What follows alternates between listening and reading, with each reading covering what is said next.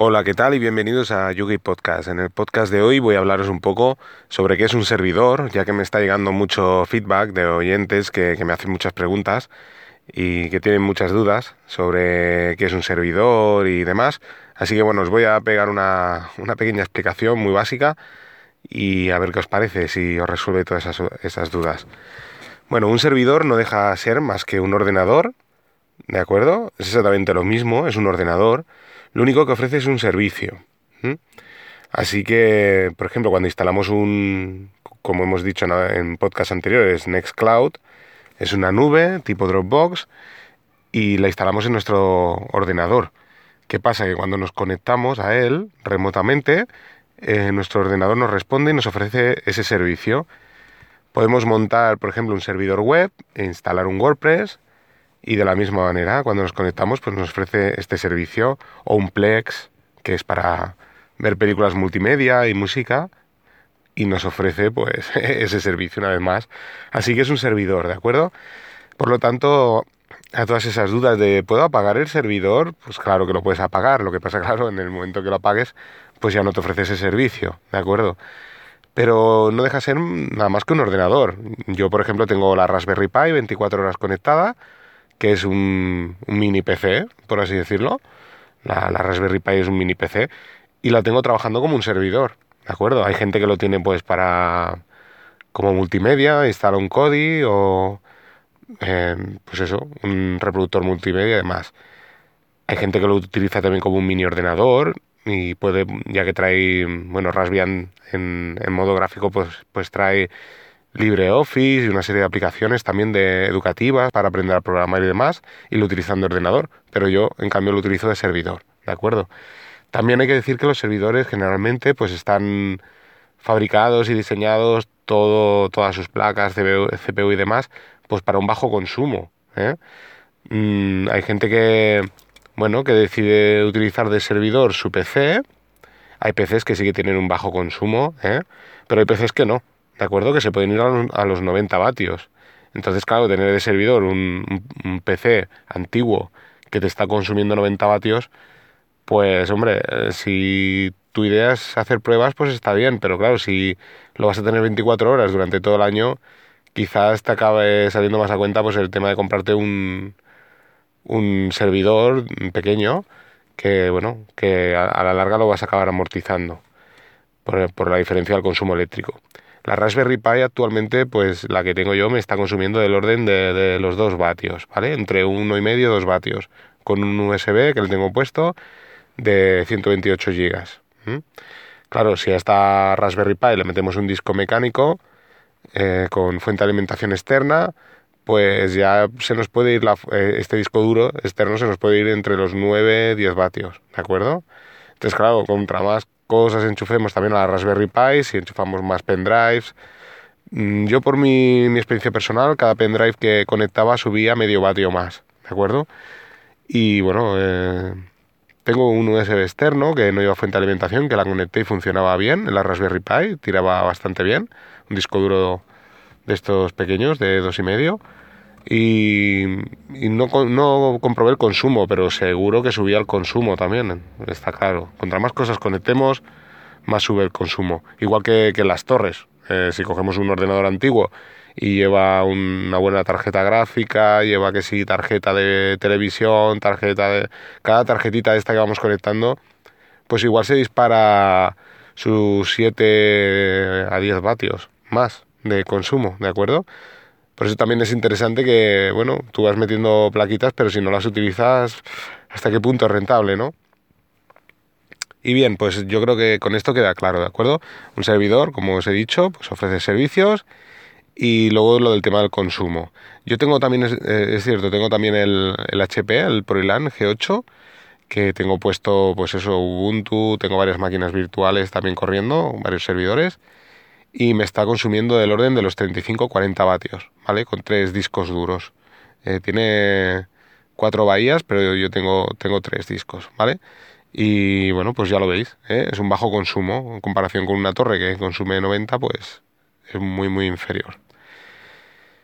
Eh, esto por una parte. Luego, por otra parte, me comentaban también a la hora de montar un Nextcloud en Raspberry Pi cómo, cómo se debe hacer, que, que, cuáles eran los pasos a seguir, ¿no? En Ubuntu quedó claro que tenemos la posibilidad de hacerlo mediante Snap, la paquetería exclusiva de, Ubuntu, que funciona genial, ¿de acuerdo? y bueno, únicamente, pues eso, como os comenté, poniendo esa línea de código y poniendo la IP de vuestro, vuestro ordenador o servidor y, y conectándoos directamente así, pues ya, ya os aparece la página inicial de Nextcloud. Como os digo, puede ser un servidor, o sea, un ordenador que dediquéis a servidor, o puede ser un, vuestro propio sobremesa, o incluso podéis montar una máquina virtual, instalar Ubuntu y a partir de ahí instalar, pues esto, Nextcloud. Eh, también me comentaban eso, que si tienen que instalar Ubuntu, entienden que es Ubuntu Server, no necesariamente tiene que ser Ubuntu Server. Ubuntu Server no tiene interfaz gráfica, ¿de acuerdo? Es un Ubuntu, pues, por así decirlo, lo, más básico, los servicios básicos. Además, en el proceso de instalación de Ubuntu Server, en función de qué servicios quieras instalar a, modo servidor, porque ya, claro, como es un servidor, pues ya no, como entenderéis, no, te viene un LibreOffice, primero porque no hay interfaz gráfica, ¿no?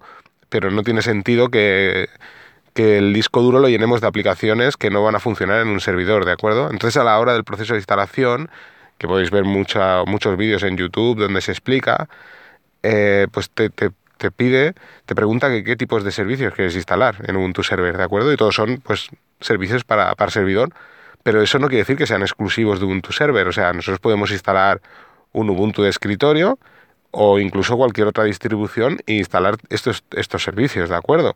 Así que yo recomendaría de inicio, si no, no sabéis usar la terminal en Linux, pues eso, instalaros un Ubuntu, pero no con la interfaz de Unity, que Unity pues consume bastante, sino pues instalar un Ubuntu, ¿de acuerdo? Que tiene una, interfaz gráfica más liviana o un Ubuntu Mate, ¿vale? Y entonces a partir de aquí, pues, pues eso, probar instalar pues de la misma manera que lo haríais con un Ubuntu Server, eh, en el caso de haber preinstalado en el momento de la instalación esos servicios, ¿no? Pues instalarlo y bueno, y ver qué tal funciona, ¿no? A ver qué, cómo os desenvolvéis, ¿no? En, en, el, en el Ubuntu. Eso, bueno, pues, pues por la parte de, estas preguntas, ¿no? Que me han preguntado. También, bueno, también está Manjaro, que también está muy bien. Yo también la he estado probando un poco y también es muy sencillo. El, yo diría que hasta incluso es más sencillo que Ubuntu a la hora de instalar. Lo que pasa que, que bueno, yo siempre he estado trabajando con Ubuntu o derivadas de Debian, Linux Mint y bueno, eh, claro, para mí no es que sea nuevo, pero bueno, podríamos decir que es nuevo, ¿no? Pero bueno, que, lo recomiendo también, ¿eh? Para, para, para gente que se está iniciando en Linux es muy, muy sencillo también, ¿eh? Instalar eh, cualquier aplicación y bueno, ya, ya encontraréis, como os digo, mucha información en Internet. En la Raspberry Pi sucede por igual.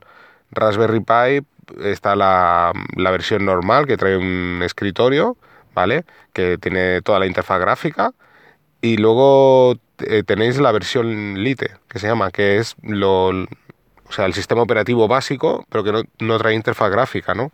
Yo, por ejemplo, lo tengo puesto así. Entonces, la única forma de poderte conectar e instalar pues servicios y demás tiene que ser mediante la, la terminal y conectándote por SSH, ¿de acuerdo? O sea, yo no veo un yo no veo un escritorio, veo una terminal y a partir de aquí voy instalando, ¿no?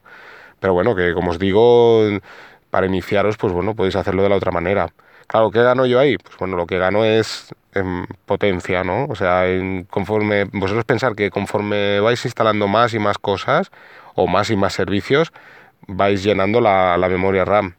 Entonces, claro, eh, si yo no voy a usar la interfaz gráfica, no tiene sentido que me instale en Raspberry Pi, pues la versión completa, ¿no? Y además con aplicaciones, como os decía, ¿no? Como LibreOffice, aplicaciones educativas de, Python, de, de un montón de cosas Scratch creo que también venía, viene un montón de, aplicaciones que me están ocupando un, espacio en, la memoria SD, ¿no? Y además en, pues eso, en la interfaz gráfica, por ejemplo, memoria RAM y demás, ¿no? Entonces prefiero reservar esa parte de la memoria, pues para instalar más servicios, ¿no? Y bueno, lo tengo así. Después también lo que quería comentar, ¿no? Me comentaban cómo instalar en Cloud o cómo instalar Wallaback y toda esta serie de servicios. Bien, en, en Raspbian, que es una derivada de Debian, igual que Ubuntu, en ambas sería por igual, ¿de acuerdo?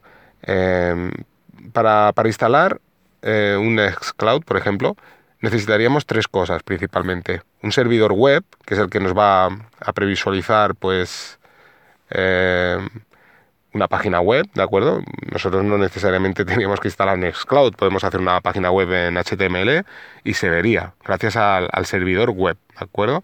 Yo el servidor web hay, hay varios, está por ejemplo el más conocido que es Apache, pero en su día instalé Apache y al final decidí por quitarlo porque Apache también consume bastante recursos, ¿no? Instalé otro que se llama Lite, ¿vale? Os lo pondré en las notas del programa y la verdad es que bajó bastante el consumo de RAM, ¿eh? Y eso, pues como os digo, me permite el poder instalar más aplicaciones, ¿de acuerdo? Y bueno, necesitaríamos por servidor web, necesitaríamos una base de datos, ya puede ser MySQL o, o SQLite, y necesitaríamos también pues PHP, ¿de acuerdo? Normalmente la Raspberry Pi viene con PHP 5, que funciona perfectamente en Scloud, Wallaback y demás. Y en Ubuntu pues podemos instalar la versión 7, creo recordar, ¿de acuerdo? Y entonces funciona igual. Esto sería el, proceso eh, manual, ¿vale? Por así decirlo, a la hora de instalar. Entonces hay unos repositorios, hay una página web que se llama GitHub, son repositorios donde hay mucho software también que es software libre. Allí pues eh, está Nextcloud, Wallaback y todas estas aplicaciones y desde ahí podemos bajar eh, pues la, aplicación en sí, la descargamos, la descomprimimos y una vez descomprimida pues todo, todo Nextcloud está dentro de una carpeta. Entonces esta carpeta la ponemos en la raíz eh, donde, está, donde está instalado el servidor web. O sea, a la hora de instalar el servidor web nosotros, bueno, predefinido, ya hay una ubicación que normalmente suele ser contra barra bar, contra barra triple w, contra barra html, contra barra, ¿de acuerdo? Eh, pues ese suele ser la página inicial, el index, ¿de acuerdo? Y bueno, pues ahí, ahí os dejamos la carpeta, ¿de acuerdo? Y bueno, creando una base de datos en MySQL, creamos una base de datos nueva y para Nextcloud, por ejemplo, y listo, nos metemos en, en la IP de nuestro servidor, barra Nextcloud, ponemos la barra Nextcloud porque es una carpeta, ¿de acuerdo? Y le damos Enter y ya nos aparecerá pues, el proceso de instalación. Nos dirá que metamos el nombre de la, de la base de datos que hemos creado de MySQL, la contraseña y ya comenzará el proceso de instalación. Y así la mayor parte de los servicios que instalamos. Yo instalé también Wallaback, tengo la versión 191 y funciona perfectamente. Ahora mismo va por la 2.2, creo recordar. ¿eh? Y han liberado ya pues la, esta versión para poderla instalar, eh, porque hasta ahora solo estaba en Docker, que y bueno, han liberado ahora el, código hace 13 días, creo que es, de esta manera, para poderlo instalar de esta manera en el servidor web. Y la verdad es que lo intenté instalar en, en Ubuntu y me daba problemas, ¿de acuerdo? No, no lo conseguí instalar. Pero yo tengo la versión esta, la 191, en Raspberry Pi, y funciona perfectamente. No hay, bueno, no hay grandes diferencias a, diferencia del aspecto visual, ¿vale? Pero las funciones en sí Mm, yo la estuve, estuve corriendo Wallaback en Docker, la versión 2.2, y tampoco encuentro grandes diferencias, ¿de acuerdo? Pero bueno, en resumidas cuentas, para no liaros más, eh, necesitaríamos estas tres cosas, ¿de acuerdo? Servidor web, por una parte, necesitaríamos PHP eh, y necesitaríamos eh, una base de datos, ¿de acuerdo? Que puede ser MySQL o SQLite. Y con esto pues la mayor parte, como os digo, Nextcloud, Wallaback, em, MediaWiki, que, he instalado hace nada, que, lo escuché en el, en el, podcast de Cultura NAS, que os lo recomiendo al mil por mil, porque aunque em, este podcast digáis, ostras, pero no habla de Linux, ¿no? Está hablando de NASes de Synology o, o QNAP, ¿no? Y es cierto, primero que siempre se aprenden cosas, pero como es este caso, pues gracias a ello pues escuché esta aplicación maravillosa que yo de hecho ya estuve buscando, hubo otra aplicación que, instalé que se llama, eh, no sé si era DokuWiki o una cosa así, y no me gustaba mucho la interfaz, pero eh, en este podcast hablaron, hablaron de ello, ¿no? de, esta aplicación, un, usuario, que por cierto pondré las notas del programa también, que tiene otro, otro podcast, Y, bueno, comentó esto y bueno, dije, ostras, a ver, otro, otro wiki. Me conecté en Google y cuando vi la interfaz vi que era la Wikipedia, dije, ostras, esto, esto lo quiero yo, ¿no? Y bueno, pues de esta manera, con este proceso tan simple, creé la base de datos. De hecho, es mucho más sencillo porque también se puede hacer con SQLite. Y, o sea, descargué de, en este caso de la página, creo recordar, de, de Media Wiki eh, descomprimí la carpeta, la puse ahí en la raíz, me metí dentro, ejecuté y ya empecé el proceso de instalación y simplemente ir leyendo los pasos, pero a través del navegador web, claro, y sin problemas. O sea que genial. Y como os digo, recomiendo escuchar Cultura NAS, que es un, podcast increíble de, de José Manuel y, bueno, David Aragón, que, es espectacular, que tienen un nivel, un nivel increíble. Y ya os digo que aunque no hablen de, de Linux, por ejemplo, siempre hablan de aplicaciones, porque no olvidemos que, ambos sistemas debajo están corriendo un Linux y, se, hablan de aplicaciones como es este caso, que, funcionan en Linux y que son de software libre, así que os lo recomiendo. Y bueno, sin más, pues aquí dejo el podcast. Yo creo que ha quedado un poquillo claro, sobre todo eso, perderle el miedo, que el servidor no es un aparato nuevo que, que compramos en casa y decir, ostras, necesito comprar un aparato nuevo sí que es cierto, por lo que os digo, lo de los temas del consumo, pero que bueno, que, que, no es un, un, dispositivo nuevo que ha salido hace cuatro días. De hecho, los, los bueno, servidores NAS, ¿vale? Son también un servidor. Lo que pasa que tanto Synology como QNAP, como os dije en anteriores podcasts, pues la virtud que tienen es que lo han hecho muy sencillo para usuarios supernoveles. Que, que sea cosas de, de instalar, que es, es como como el Google Play de, Android, que simplemente le clicas y ya instalas, ¿no? Es mucho más sencillo. En cambio, nosotros en Linux sí que es cierto que, como os explico aquí, hay aplicaciones que, han mejorado muchísimo el método de instalación, como es el caso de Nextcloud. Hoy en día, por ejemplo, instalar Nextcloud es mucho más sencillo que en Synology. Pero bueno, eh, vamos ahí por el camino. Sobre todo con lo del tema de la paquetería Snap, yo creo que se puede lograr muchas cosas. ¿eh? Si, van trabajando la paquetería Snap y a día de hoy Snap no, no se puede ejecutar todavía en Raspberry Pi, pero si, bueno, esto sigue avanzando y, bueno, eh, se llega a poder instalar cosas de este tipo, bueno, sería increíble. Pensar que Snap es una paquetería que la, virtud que tiene también es que cuando nosotros en, Linux instalamos aplicaciones que no están dentro de los repositorios de Ubuntu, bueno, ya estamos un poco, por así decirlo, entre comillas, desestabilizando el... No, no desestabilizamos el sistema, pero ya estamos instalando cosas que están fuera, dentro, fuera de los repositorios ¿no? del, propio sistema operativo. Eh, funcionará todo bien, pero bueno, ya no, no es, es, como que no es lo mismo, ¿no? En cambio, la paquetería Snap, la virtud que tiene es que, que bueno, está corriendo, pero no, no está unida al sistema operativo. Es como que está se está ejecutando como si fuera un, Docker, precisamente, que es como si fuera un contenedor. Es, es, una aplicación que está corriendo, pero que no está vinculada al sistema operativo en sí. Eh, esa sería la palabra, ¿no? Está trabajando, pero no está unida al sistema operativo. Es como que va aparte, ¿no? Y esto pues tiene esa ventaja, ¿no? Que realmente no, no toca nada de nuestro sistema operativo. Es, está corriendo la aplicación fuera, ¿no? Y bueno, aunque hay muchas críticas, ya os digo, hay mucha gente que critica la paquetería Snap. Yo creo que es una grandísima solución y sobre todo para usuarios como nosotros que no, no tengamos conocimientos y, y, poderte montar un servidor o, o, instalar una serie de aplicaciones en Linux en, en, un momento, pues está genial. Pues bueno, no, no me alargo más y sin más, espero que haya quedado clara todas estas dudas y nos escuchamos en el siguiente podcast. Chao.